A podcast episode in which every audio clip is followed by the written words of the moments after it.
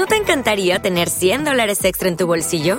Haz que un experto bilingüe de TurboTax declare tus impuestos para el 31 de marzo y obtén 100 dólares de vuelta al instante. Porque no importa cuáles hayan sido tus logros del año pasado, TurboTax hace que cuenten. Obtén 100 dólares de vuelta y tus impuestos con 100% de precisión, solo con Intuit TurboTax. Debes declarar para el 31 de marzo. Crédito solo aplicable al costo de la presentación federal con TurboTax Full Service. Oferta sujeta a cambios o cancelación en cualquier momento.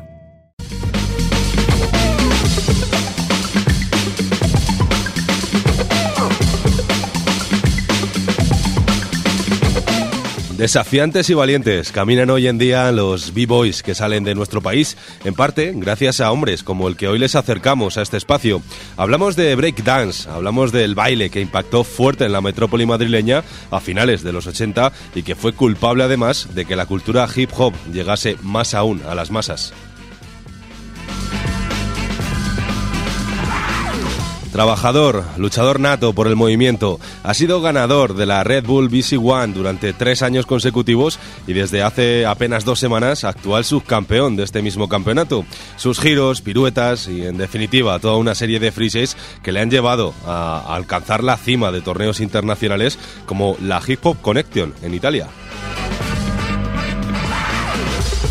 Un trabajo con gusto, que no da de comer como tantos otros, pero que alimenta lo mismo o más. Hoy tenemos el placer de acercarles en este espacio a uno de los grandes b-boys que ha dado nuestro país y que sigue en la élite. B-boy Shaq, muy buenas tardes y bienvenido a este quinto elemento. Hola, buenas tardes. Gracias a vosotros. Estamos encantados de tenerte por aquí. Eres el primer b-boy que pasa por nuestro programa y teníamos muchas ganas de acercarnos al break. Pues un placer para mí. Bueno, sea, eh, hace apenas 10 días, imagino que todavía estarás descansando, eh, en Madrid se llevó a cabo la Red Bull BC One Cyper 2017, en la que estuviste cerca de revalidar ese título, llegando hasta la final del torneo, pero no pudo ser, y caíste ante B-Boy Che. Erais dos de los grandes favoritos al título, los dos sabéis lo que es ser campeón, pero ¿qué fue lo que faltó para conseguir eh, proclamarte de nuevo campeón? Bueno, pues sí, la verdad es que debido a que él ganó, él ganó en 2011, 2012 y 2013, que fueron las tres primeras ediciones, y yo las tres segundas, 2014, 2015 y 2016. Entonces, un poco por eso la gente nos tenía como favoritos. Y eh, también porque debido a ello hemos tenido, hemos adquirido mucha experiencia internacional. Y eso ayuda mucho en esta ocasión. Pero bueno, la verdad es que en la final fue 2-1, o sea, en el sistema de puntuación que nosotros tenemos hay tres jueces, siempre tiene que ser impar y para que no haya empate y cada uno e-, elige quién cree que ha ganado.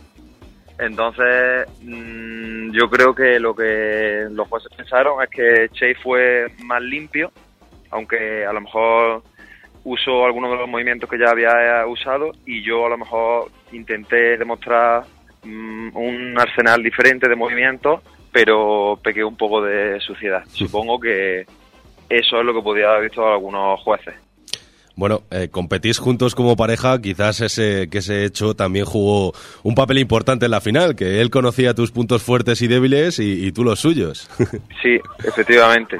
La verdad es que eso siempre es importante. Pero la verdad es que como tenemos una muy buena amistad, intentamos no usar eso en, en contra. A lo mejor si es un rival que yo sé todo lo que hace, pues así que puedo intenta jugar de alguna forma sucio, pero entre nosotros no, no hacemos eso. ya os conocéis bastante bien, con tanto tiempo encima de las tarimas, compartiendo escenario. Eh, bueno, ¿y cuáles son los próximos torneos en los que te medirás? Porque viendo tu historial es un no parar, ya sea en España o fuera de sus fronteras.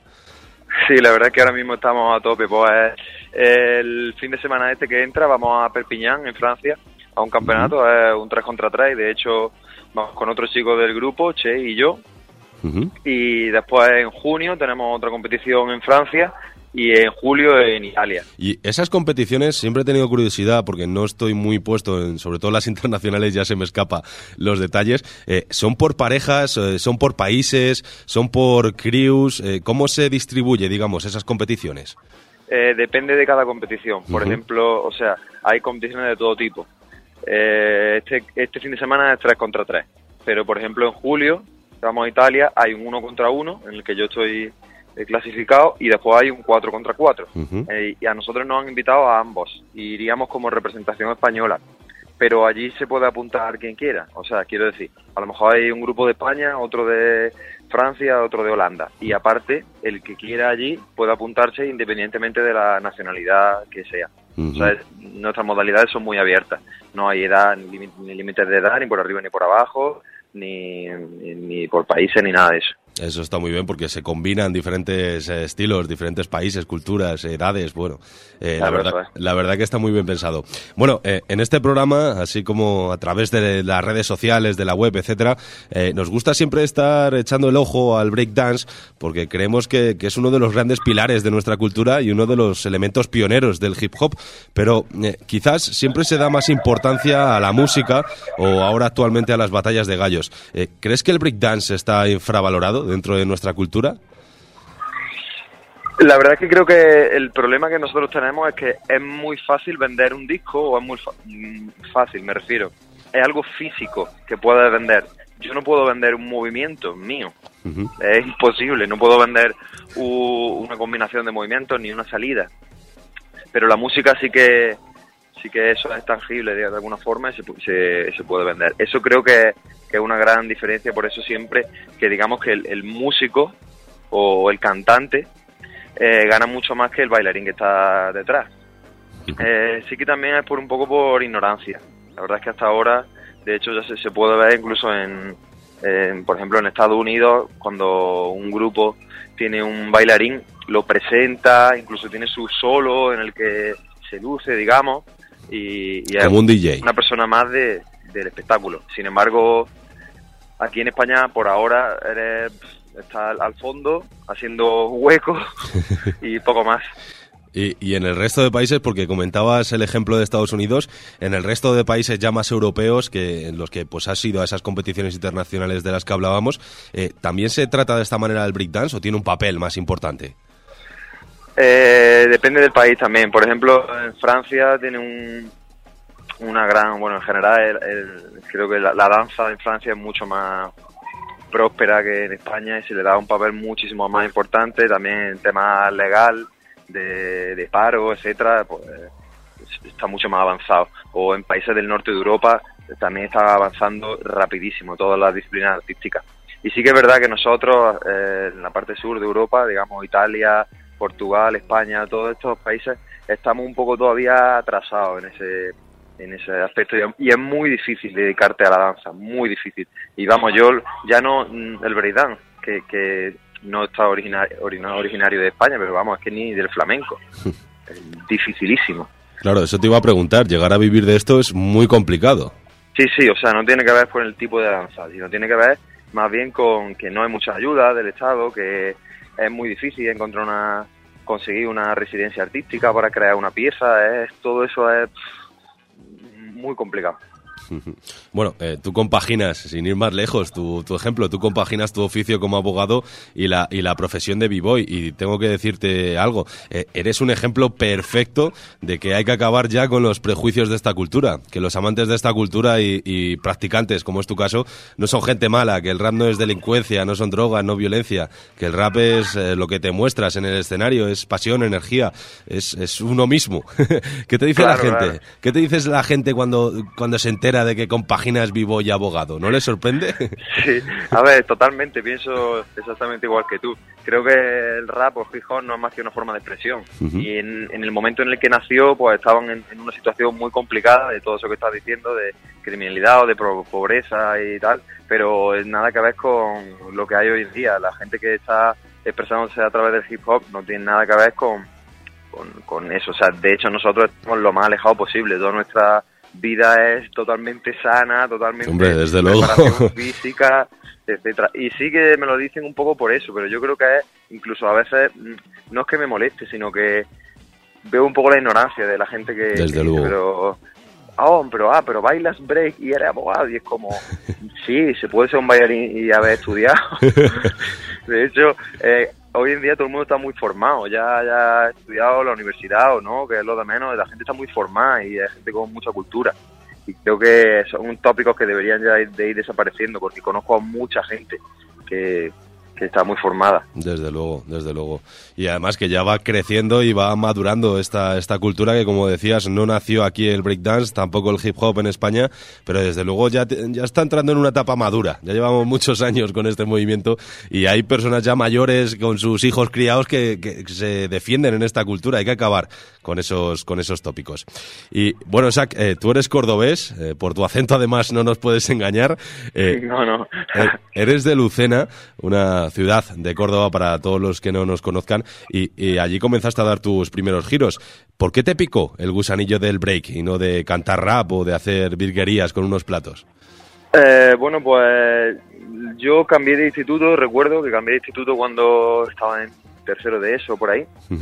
Y claro, cuando llega el nuevo instituto todos los grupitos estaban hechos y yo empecé a, empecé bueno, lo típico de a trabajo en pareja y cosas así que te estaban mandando.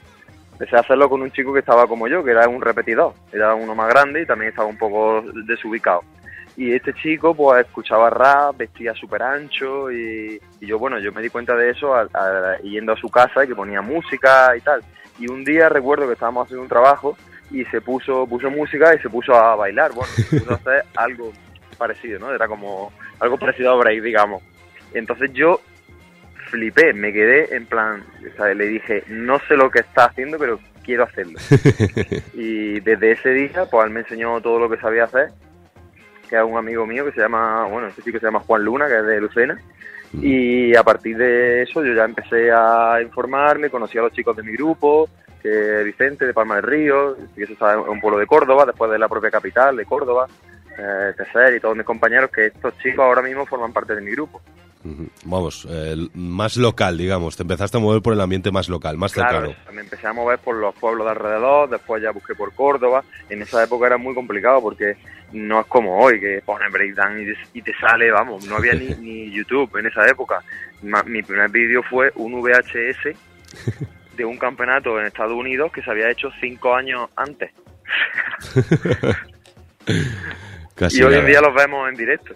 Los, campeonatos. Claro, y, yo lo que no entiendo es eh, ¿de dónde sacas eh, la información en aquel momento para decir esto es un backflip, esto se hace así, esto ¿de dónde sacas esa información? Claro, los nombres que nosotros le teníamos a, los movimientos eran de risa, el potro, la araña, la, la rana, yo qué sé, una cosa que... Y, el movimiento se lo iba poniendo la gente por lo que le parecía. La información la sacábamos o de videoclip, que había pequeñas tomas de segundos en lo que salía alguien bailando, o había algunos vídeos por internet, pero tenías que descargarlo, iba súper lento y a lo mejor se veía muy mal, así, o sea, era lo normal era que alguien que le hubiera enseñado otro te enseñara algo, era como del boca a boca. Vamos, que era casi más difícil conseguir esa información y esos vídeos que luego practicarlo. Sí, casi, casi. Eh, bueno, eh, ahora que estamos hablando de, tu tierra, tengo un amigo también de Lucena, Víctor Encabo, que aprovecho para mandarle un saludo, que me comentaba cuando le dije que, te tendría por aquí en el programa, que hace unos años se llevaban a cabo en la biblioteca municipal de allí de Lucena talleres y exhibiciones de break. No sé si tú has estado por allí en alguna de ellas o ya te pilló en tu etapa en Granada. Eh, en esa época yo ya estaba por Granada, pero sí que fui a algunas, algunas sí que fui porque eran los fines de semana y tal, era una iniciativa, eh, digamos, eh, no en contra del botellón, pero como sustitutiva, para que la gente pues, fuera dejando de ir al, botellódromo y se dedicara a, la biblioteca pues, a este tipo de actividades. Era muy buena iniciativa y sí, yo fui a algunas. Tengo otro compañero que también estuvo, que era también de Lucena, y los chicos que, bueno, uno de los chicos que en su momento fue mi alumno y ahora ya está en nuestro grupo, sí que fue a muchos de ellos. No sé si estamos hablando del mismo. Vivo y Proy, ¿puede ser? Efectivamente. Te iba a preguntar que Vivo y Proy también es de allí, de Lucena, además, eh, pertenece a tu crew. Eh, por lo que veo, hay cultura de break en vuestra tierra, o todo esto es casualidad. Bueno, no, la verdad es que no hay mucha cultura. casualidad. estamos nosotros dos y otro chico más ahora mismo allí. Y básicamente de Lucena habrán salido pues cuatro vivos y, ahora mismo en Lucena solo queda uno porque yo estoy en Madrid y los otros dos están en Granada que es Proy y, el otro chico se llama Juan eh, yo creo que simplemente que nos lo hemos tomado muy en serio y hemos tenido mucha disciplina mucha determinación y desde el primer momento hemos entendido eh, el, sacrificio pero no hay apenas gente allí, ni apenas movimiento. O sea, es que hay gente que puede que ni sepa que, que se baila allí en Lucena. Eh, pero si levantamos un poco más las fronteras, eh, en Andalucía, en Andalucía sí que están saliendo grandes crews importantes dedicadas al breakdance, sin ir, bueno, la tuya evidentemente, Arcopom, que actualmente es la mejor crew de, break en nuestro país y que también os llevasteis la victoria en la Red Bull BC One. Eh, también quería hablar de esa unión porque no sé qué es eso que tenéis que os hace tan fuertes, tanto a nivel individual como en colectivo, a todos los miembros de Arcopom. Bueno, lo que yo creo que nos hace fuerte es que nos conocemos desde hace muchísimo tiempo, pero muchísimo tiempo, y que nunca hemos cambiado de grupo. Hay mucha gente que antes era de un grupo, después se ha ido a otro, y al final, mm, aunque con el tiempo se crean uniones, son un poco una selección. Y nosotros, vamos, yo es que las primeras personas que vi bailando son con las que sigo compitiendo a día de hoy. Así que como yo creo que eso es lo que nos puede hacer muy fuerte, que sabemos cómo somos perfectamente y solo con mirarnos a los ojos sabemos lo que estamos pensando. Un, equipo ya, un equipo que se conoce también eh, tanto dentro de la pista como fuera de la tarima. Eso es. Bueno, pues vamos a ir cerrando nuestra entrevista, Sat, pero eh, me gustaría, ya que hemos hablado de tu pasado y de tu presente, me gustaría conocer cuáles son las metas o los objetivos que te propones en el futuro. ¿Qué es lo que te gustaría lograr ahora? Bueno, la verdad, ahora estoy bastante motivado, pues he empezado un entrenamiento con un preparador físico, en plan planificación nutricional y, de entrenamiento. Eh, y la verdad es que nunca me pongo meta en plan de me gustaría ganar tal o me gustaría ganar cual. Mis metas futuras son siempre seguir evolucionando y seguir mejorando. Que parece fácil, pero es muy difícil porque estar reinventándote todo el tiempo es complicado. Así que eso es lo que me gustaría. Y bueno, y seguir creciendo en la escena internacional. Desde luego que además ya estáis compitiendo por parejas eh, en la escena internacional, como comentabas. Sí, sí, sí, eso es. Bueno, pues nosotros estaremos muy pendientes de ello, tanto internacionalmente como, como aquí en nuestro, en nuestro país. Eh, muchas, gracias por haberte acercado a este espacio, Vivo y Chat. Estaremos muy pendientes, como digo, y aquí nos tienes para lo que necesites. Un saludo. Gracias a vosotros. Un saludo muy fuerte. Un abrazo, que todo vaya bien. Chao. Un abrazo, adiós.